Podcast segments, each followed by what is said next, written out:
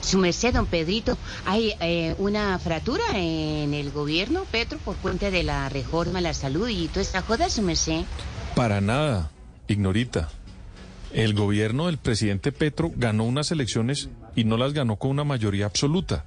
Recordemos que él la ganó con el 3% porcentuales en su momento. Entonces le tocó armar una coalición para manejar su agenda y generar una gobernabilidad con otros sectores políticos que se le unieron en el Congreso. Ahí tiene mayorías. Y también involucró dentro de su gobierno personas que no eran estrictamente petristas. Ahí lo que está ocurriendo es una negociación, están moldeando los acuerdos entre las diferentes tendencias, los diferentes eh, ministros que hay de diferentes partidos para lograr una reforma que ayude a avanzar en materia de salud, pero que también tenga en cuenta los peligros que puede tener una reforma si no se maneja bien desde el punto de vista fiscal y también desde el punto de vista de la eficiencia en la prestación de los servicios, porque no está bien que un gobierno que quiere transformar a Colombia se le olvide lo que ocurrió antes y quiera convertir esto como si ellos fueran los adanes y aquí no hubiera absolutamente nada.